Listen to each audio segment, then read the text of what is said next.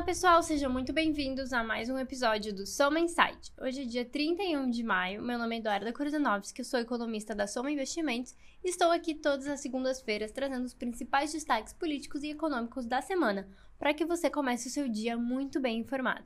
Hoje falaremos um pouquinho sobre atividade econômica e cenário político nos Estados Unidos, e aqui no Brasil vamos falar sobre dados de inflação, dados fiscais e dados de mercado de trabalho.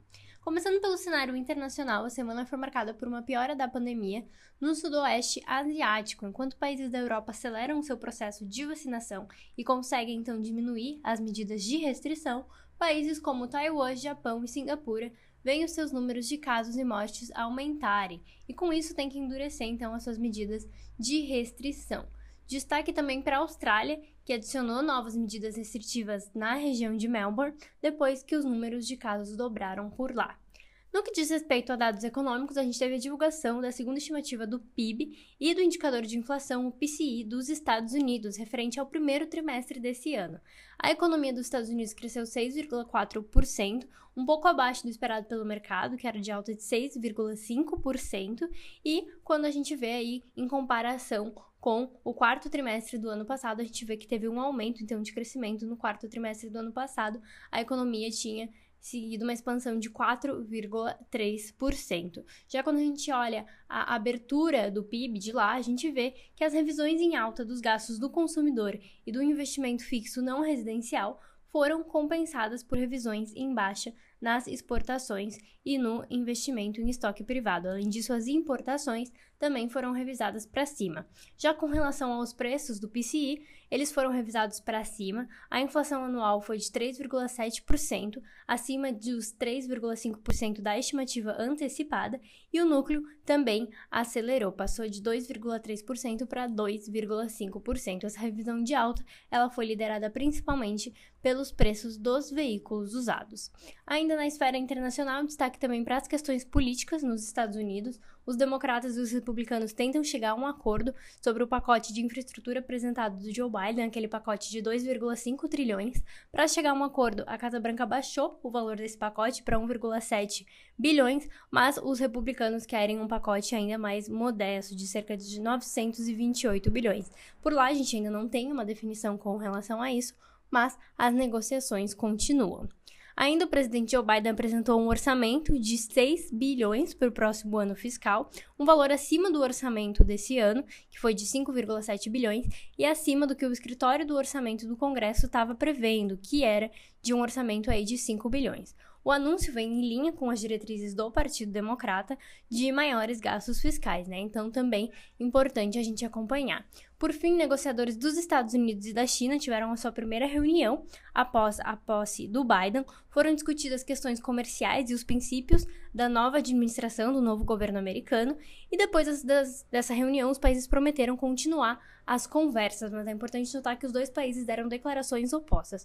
Por um lado, a China anunciou que a conversa foi construtiva, enquanto os Estados Unidos anunciaram que uma nova era de conflito com o país chinês irá começar.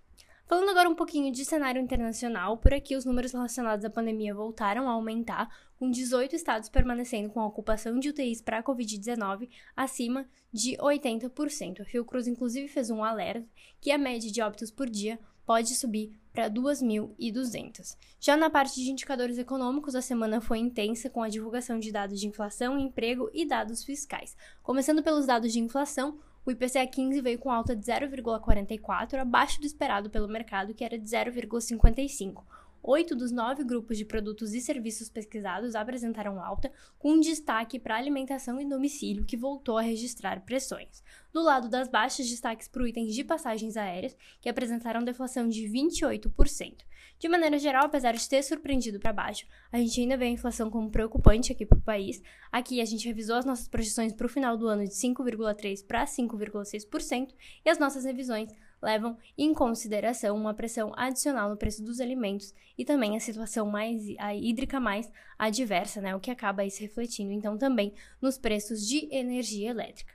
No que diz respeito ao emprego, a gente teve a divulgação do CAGED e da PNAD, Começando pelo CAGED, foi registrada a criação de 121 mil postos de trabalho em abril.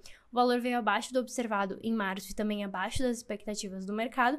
Entretanto, todos os setores apresentaram a criação de vagas, com destaque para os setores de serviços, que apresentou a criação de 58 mil vagas. Já com relação à taxa de desemprego trimestral, ela fechou março em 14,7%, levemente acima das expectativas, que era de 14,6%. A taxa de participação ainda continua baixa, o que acaba favorecendo as medidas de desemprego. Só a título de curiosidade, é importante notar que caso a taxa de participação estivesse na média histórica, a taxa de desemprego seria bem mais elevada, estaria em 21,5%. De maneira geral, a gente continua vendo uma recuperação do mercado de trabalho, que deve continuar nos próximos meses, à medida que a gente tem uma aceleração no processo de vacinação. Por fim, a gente teve dados fiscais. O governo central apresentou um superávit de 16,5 bilhões em abril, acima do esperado pelo mercado, que era de 10,3 bilhões, e o resultado surpreendeu principalmente pela melhora na arrecadação. Com isso, o déficit acumulado em 12 meses é de 7,9%, mas se a gente excluísse as medidas relacionadas à Covid-19, ele estaria em 1,4%. Para os próximos meses, a expectativa é de continuidade da melhora do cenário fiscal, de modo que o governo central termine o ano com um déficit de 2,4% do PIB. Falando agora um pouquinho de cenário político, a gente teve desdobramentos com relação às reformas. A reforma administrativa, por exemplo, teve a sua admissibilidade aprovada na CCJ da Câmara e agora segue para a comissão especial. Já a reforma tributária teve os trabalhos divididos entre a Câmara e o Senado. O Senado deve ficar com uma proposta de renegociação de dívidas tributárias e com a parte constitucional da reforma tributária, que envolveria a unificação de impostos estaduais e municipais, já a Câmara ficou incumbida da unificação dos impostos federais, tais como o imposto de renda, PIS, COFINS e IPI. Por fim, pessoal, a semana foi marcada por novas discussões sobre a extensão do auxílio emergencial. O ministro da Economia, Paulo Guedes, não descartou a possibilidade dessa extensão, mas defendeu que ela depende da situação pandêmica no país nos próximos meses. De acordo com ele, o governo está confiante com a aceleração da vacinação, de modo que a extensão do auxílio não seria necessária. Com relação à agenda dessa semana, aqui no cenário nacional, a semana é mais curta por conta do feriado de Corpus Christi na quinta-feira. No entanto, o principal destaque da semana é a divulgação do PIB do primeiro trimestre, que acontece amanhã. Ainda ao longo da semana a gente vai ter mais dados fiscais, ainda hoje, do setor público consolidado, e também a gente tem dados de produção industrial na quarta-feira. Importante notar também que está marcada para o próximo dia 1 a sessão para tratar dos vetos e dos PLNs que tratam do orçamento, então, questão bem importante. Já no cenário internacional, a semana também está bastante movimentada, com a divulgação ao longo da semana dos indicadores de atividade, aqueles PMIs da Marquite, para uma série de países. A gente tem ainda a divulgação da taxa de desemprego da zona do euro na terça-feira. Por fim, nos Estados Unidos, a gente tem a divulgação do livro bege do Banco Central norte-americano na quarta-feira e o payroll, que é o relatório de mercado de trabalho no país, que vai ser divulgado na sexta-feira. Bom, pessoal, por hoje era isso. Só lembrando que para você que ainda não nos acompanha, a gente tem uma série de conteúdos semanais divulgados no nosso blog e no nosso Instagram.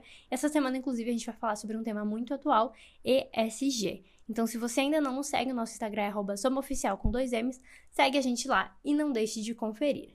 Até semana que vem! thank you